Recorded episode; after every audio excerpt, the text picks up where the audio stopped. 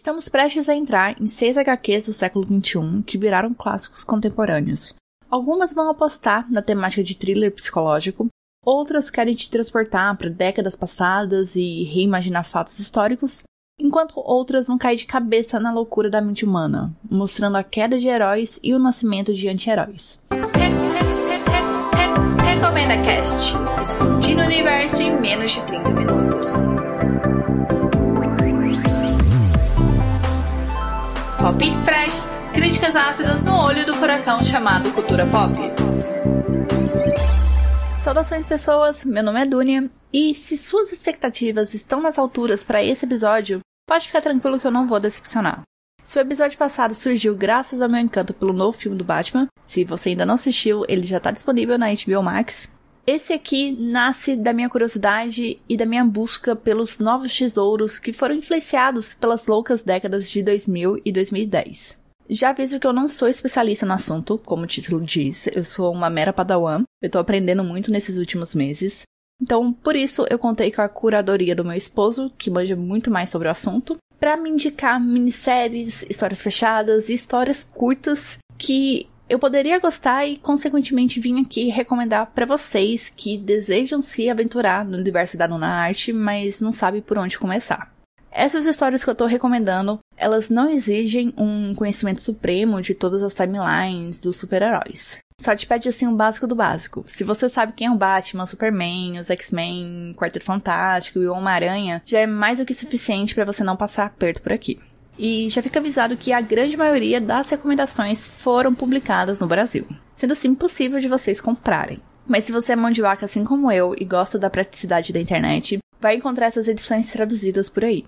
Quando a obra não tiver tradução ou ela não foi publicada aqui no Brasil, eu aviso. Antes de começar o episódio, tenho os meus recados. Siga o arroba RecomendaCast tanto no Twitter como no Instagram. Tá acontecendo recomendações extras por lá. E eu tô repaginando as redes sociais do Recomenda Cast. Tá passando assim por grandes mudanças e vai ser mudanças assim a longo e médio prazo. E eu gostaria muito que vocês acompanhassem essas mudanças e pudessem me dar feedback. Eu agradeço muito.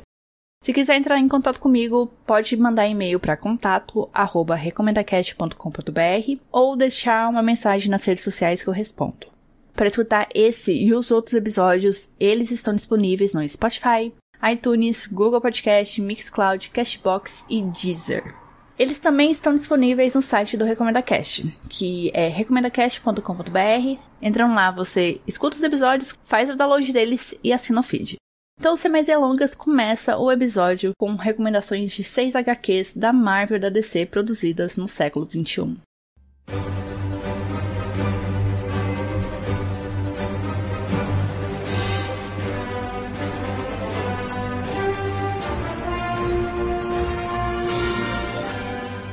Alias, 2001 a 2004.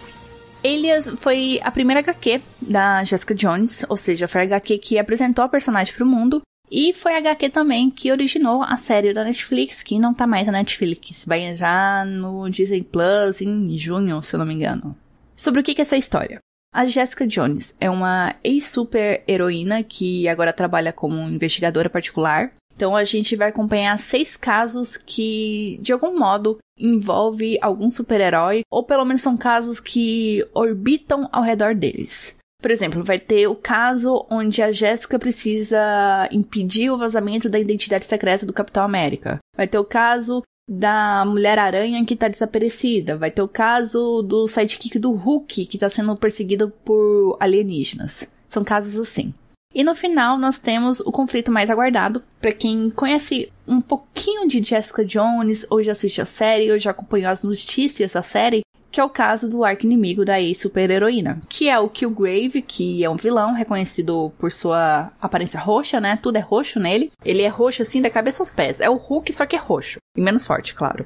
E o poder dele é induzir as pessoas a fazer o que ele quer. Tanto que é dado um exemplo na história que é chocante, que ele chega num restaurante, ele pede a comida dele, só que ele estava incomodado por causa do barulho, das conversas paralelas. Então ele ordena todo mundo parar de respirar. Aí todo mundo para de respirar e morre.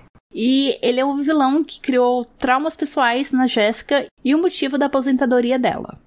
A primeira coisa assim que eu reparei e que acabou me agradando muito na história é como ela quebra padrões. Não tô falando assim, ah, porque é uma super heroína, que é protagonista da sua própria história, não. Tem isso, mas não é o ponto. Elias trabalha muito na desglamorização de super-heróis.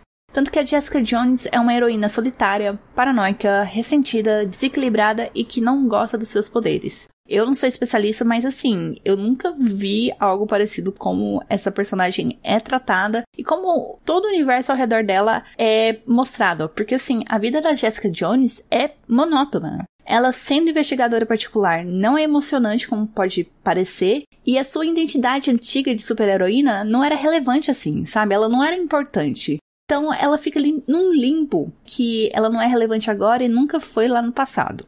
Por mais que ela não queira, ela continua sendo sugada para esse universo dos super-heróis, principalmente pelos Vingadores, porque ela é a melhor amiga da Capitã Marvel e ela tem um rolo com Homem-Formiga. Outra coisa que eu gosto muito da história é o clima de mistério e investigação.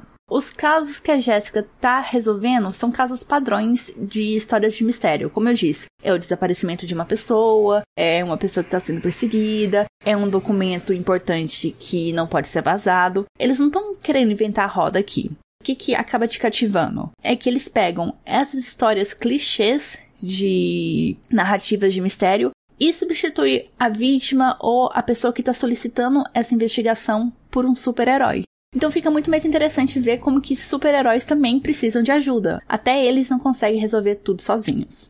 E ainda falando neles, uma coisa que você nota em Alias é a presença constante dos heróis que nós conhecemos. Eu não posso falar da série porque eu assisti acho que um episódio ou dois, mas eu já consigo imaginar que toda a questão da Netflix, da Marvel, dos direitos, né, da série, complicou muito na aproximação da série com a HQ. Porque aqui, tipo, a Jessica Jones, ela não tá isolada no mundo. Ela tá numa Nova York que tá tendo Vingadores, Quarteto Fantástico, X-Men, tá a porra toda ali acontecendo com ela e ela tá envolvida de alguma forma com os acontecimentos. E além desses grandes super-heróis, tem os super-heróis, eu não vou dizer menores, né? Mas são super-heróis, assim, mais alternativos, que também ganharam séries lá na Netflix, que é o Luke Cage, que é o super-herói de aluguel, e o advogado Matt Murdock, que é o Demolidor. Falando agora do Killgrave. Eu vejo o plot dele como terror psicológico na Terra dos Vingadores. Por quê? A história que tá ali para ser contada é sobre um relacionamento abusivo que tem muitos tons de terror psicológico. E é o ápice da HQ, porque você já gosta da Jessica Jones, você já tá apegada à protagonista, você já tem empatia por ela, pelas dores que ela passa, pelas situações, pelas encrencas que ela se mete ou é metida. Ela é uma figura importante para você. Você não quer o mal para ela e não querendo esse mal para ela e que tudo termine bem, chegue bem no final, você não quer que ela confronte o Killgrave. E nesse final, além desse confronto, tem também o passado da Jéssica. A gente entende o que que aconteceu com ela, né? Desde como que ela virou super-heroína, que foi um evento traumático para ela, até o encontro com Killgrave e toda a merda que aconteceu desse encontro. Outros destaques da história que eu dou. São alguns capítulos com estética diferenciada, por exemplo, o capítulo que vai falar sobre como a Jessica Jones ganhou os poderes dela, tem a estética de quadrinho dos anos 60.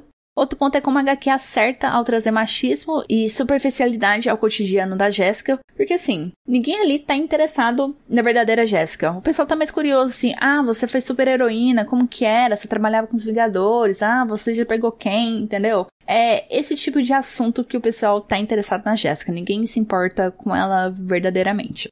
Eu preciso avisar que a HQ é a mais longa dessa lista, ela tem 28 capítulos e é HQ para adultos, tá? Então, nem sonhe em passar essa HQ pro filho, pra criança da casa, não faça isso, porque tem teor sexual e linguagem chula.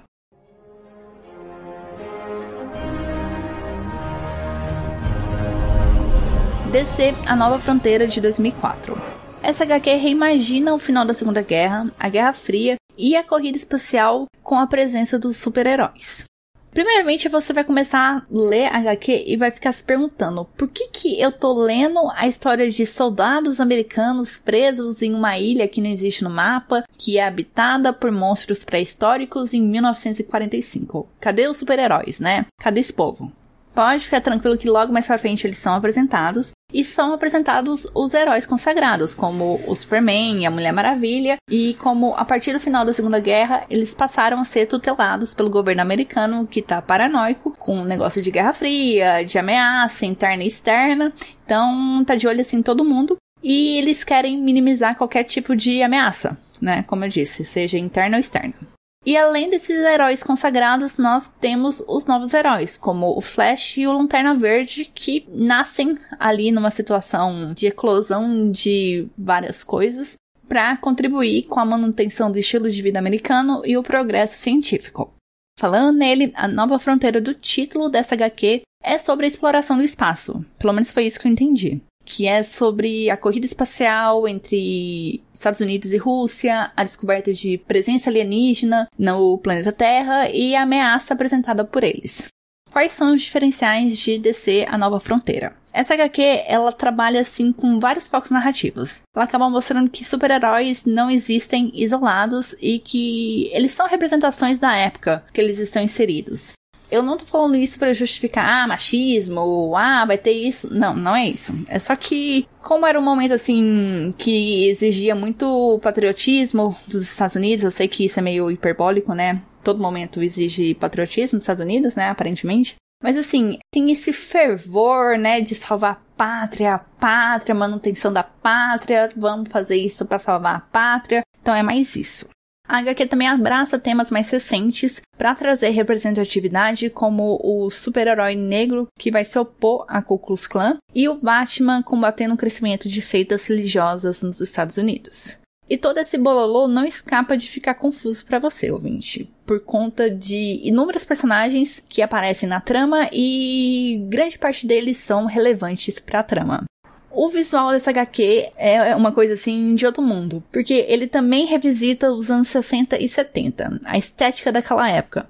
Além de ter uma história de nostalgia pro escritor, é uma história assim nostálgica pra gente, porque a gente já viu pôster, a gente já viu propaganda, a gente já viu caralho a 4, né, da, de épocas passadas, então a gente reconhece aquele visual, a gente sabe que é vintage, que é nostálgico. E eu acho importante como esse visual também acentua o sentimento de otimismo e esperança que a HQ quer passar. Você vai ver assim as capas, é os super-heróis assim com um baita sorriso no rosto. E o último ponto que eu quero citar é que eu vejo como a maior contribuição dessa história é como que o autor coloca no mesmo patamar os super-heróis e os heróis mortais, os soldados que lutaram lá na guerra, os cientistas, os jornalistas, os trabalhadores que estão ali sacrificando as suas vidas para garantir um futuro para a humanidade.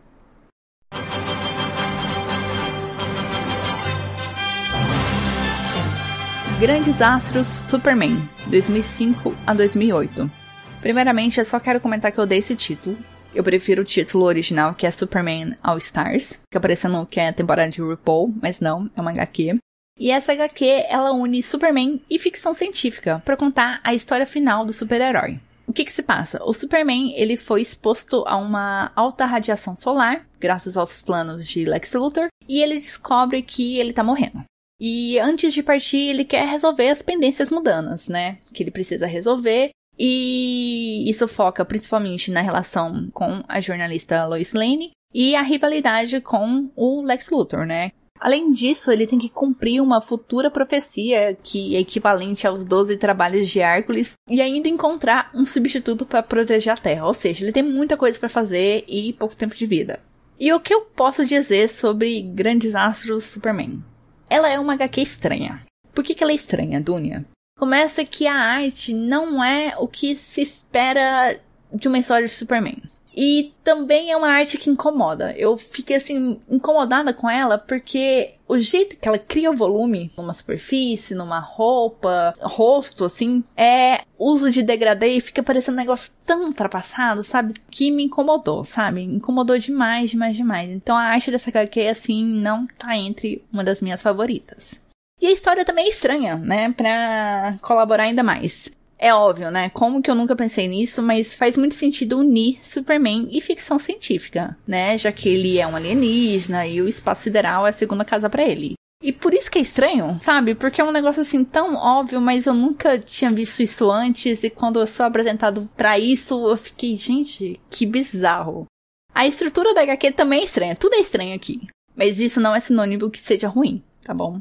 A estrutura dela é estranha, ela é apressada e abrupta em alguns momentos, faltando ligações mais claras entre ações e diálogos, mas nada assim que vai atrapalhar a sua leitura. Não é tipo, ah, fui na feira comprar banana, agora eu tô lá em Marte salvando um macaco de lá. Nada disso. Tem coerência, mas é uns cortes abruptos.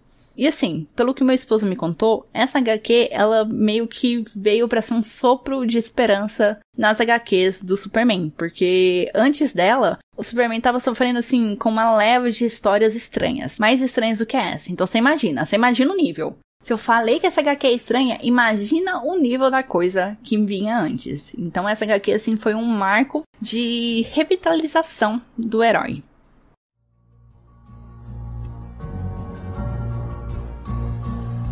Batman, O Espelho Sombrio de 2011. Essa é uma história do Batman onde o Batman não é o Bruce Wayne, o que me deixou assim bastante curiosa sobre ela. Sobre o que, que é a história? O Bruce Wayne, ele tá fazendo como todo grande empresário, né? Tá abrindo franquia do Batman ao redor do mundo. Então é por isso que ele deixou de ser o Batman e tá viajando pelo mundo. E no seu lugar colocou o pupilo Dick Grayson. Com métodos não convencionais para o padrão Batman de qualidade, esse novo Batman investiga o contrabando de evidências perigosas e mortais dos maiores vilões de Gotham City e a sua comercialização para os ricos participantes da sociedade secreta chamada Mirror House.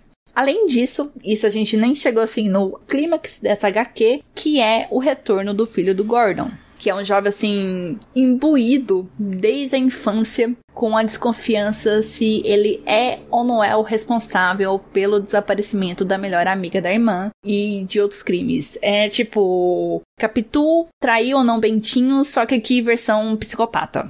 O que, que tem de diferente nessa HQ? Começando pelo Batman, né? O Dick Grayson é um contraste com o ideal proclamado do Batman. O que, que eu quero dizer com isso? O Batman dele é um Batman humano, é um Batman relaxado que faz até umas piadinhas assim de vez em quando. Ele tá aberto para trabalhar em equipe, não é o Batman assim que tá conversando com o Gordon, o Gordon vira pro lado e retorna ali para falar alguma coisa com o Batman e sumiu. Não, ele tem respeito. É profissional. E principalmente é um Batman esperançoso.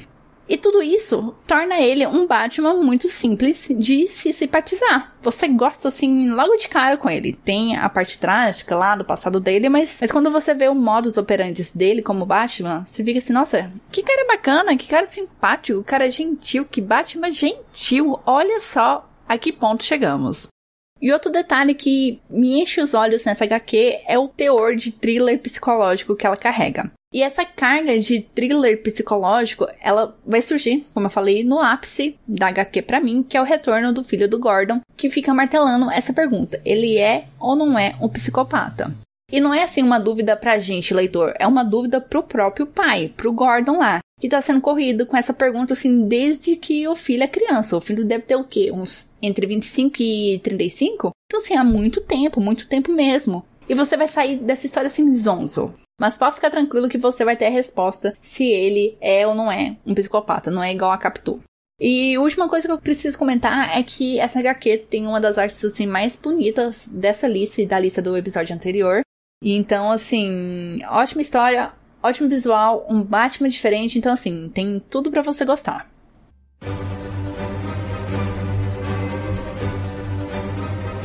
Visão de 2015.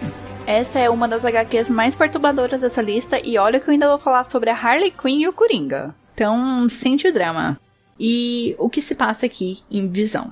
O Visão, ele quer dar o próximo passo para alcançar a humanidade, podemos dizer assim, que é constituir uma família. Então, ele constrói uma esposa e dois filhos à sua imagem, e eles vão morar lá no subúrbio de Washington.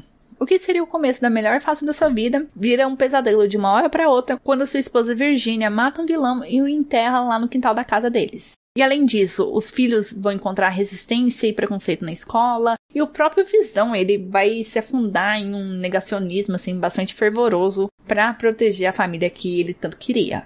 Eu terminei a HQ assim, atordoada. Primeiramente pelos plot twists, não plot twists bons, todos plot twists ruins, né, Lady Murphy, e com essa crescente melancolia que foi me dominando, porque por mais que eles sejam robôs, né, você tá assistindo uma família se implodindo. E normalmente quando isso acontece, esse tipo de situação, quando a família se acaba, e aqui se acaba literalmente, geralmente tem um, um evento catalisador, né? Que é uma traição, uma morte, etc. Só que aqui, o evento catalisador dessa merda jogada no ventilador é a própria existência da Virginia e dos filhos. Então já estava destinado a dar ruim é muito trágico, é muito trágico você ver os personagens ali lutando para tentar consertar as coisas e se afundando ainda mais. É muito trágico, muito, muito trágico. Outro ponto que não dá para desvencilhar dessa HQ são as implicações de racismo e xenofobia na história. Por mais que o Visão tenha salvado o mundo 37 vezes, como ele diz na história, esses eventos não vão impedir ele e a sua família de serem lidos e serem tratados como intrusos, forasteiros no próprio país deles. Para encerrar esse bloco assim, já batendo a real para vocês, você vai ficar triste com a falta de empatia do ser humano e como é difícil, né, a realização ali dos personagens de que como é difícil conquistar a felicidade então, assim, é uma HQ que você vai terminar e você vai querer deixá-la de lado assim um pouco e ficar refletindo sobre a vida durante alguns minutos.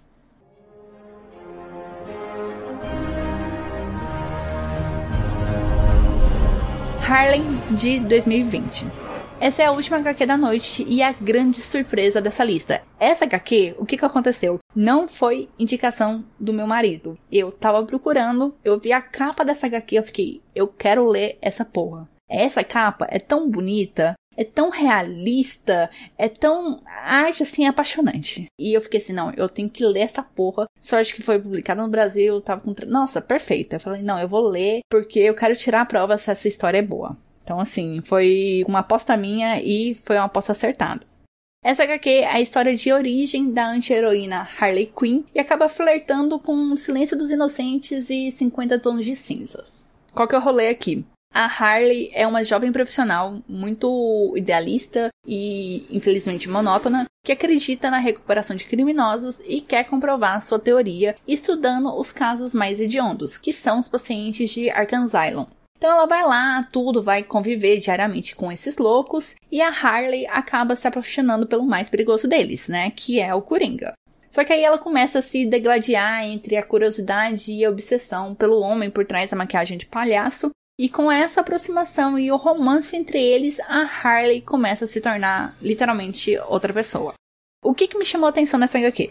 Primeiramente, nós temos a Harley Quinn sendo protagonista da sua própria história é uma protagonista, assim, antes dela se tornar Harley Quinn, né, que a gente conhece, tudo, muito próxima da nossa realidade, sabe? Ela não se equipara assim em nada, nada, nada com a Harley Quinn, que é subserviente ao Coringa, que é louca por ele. Não, é uma pessoa comum, é uma pessoa normal ela começa a entrar nessa questão do fascínio que ela tá sentindo, tanto fisicamente como mentalmente por ele, e ela não consegue resistir, e tudo é mais forte, e essa atração que ela sente é difícil, ela quer, mas ela não pode. Isso é bom. Isso é muito bom porque mostra que ela não é uma boba iludida, sabe? Ou ela é uma trouxa. Ela nunca foi isso, nem quando ela é a Harley Quinn aqui nessa história e provavelmente nas outras. Ela não é boba iludida, sabe? Ela sabe do perigo.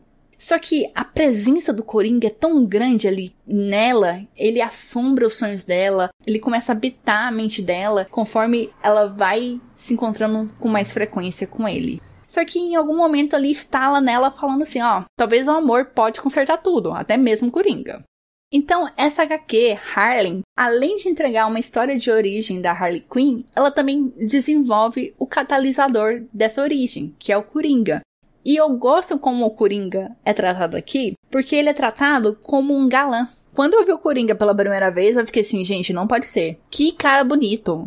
Até eu estou interessada nele, sabe? Eu torço pra ele ficar com a Harley, porque assim, olha que cara bonito, olha que cara gostoso. Tirando toda a personalidade dele e maluquice, nossa, ele tem muita pinta de galã. O foda dessa história, ao todo, ela é uma história de amor proibido. Porque deveria ser proibido amar uma pessoa assim tão corrompida como Coringa.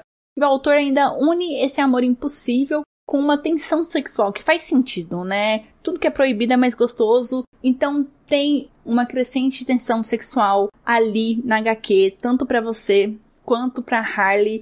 Chega no final assim, você tá torcendo pros dois.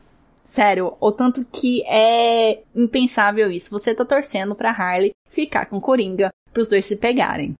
E o meu último adendo nesse bloco é a arte dessa HQ. Ela é toda digital e assim, ela entra numa mistura entre rascunho e detalhamento que é absurdo. É linda, linda, linda, linda a arte dessa HQ. Então é um conjunto assim da obra muito completo, muito interessante de ser lido.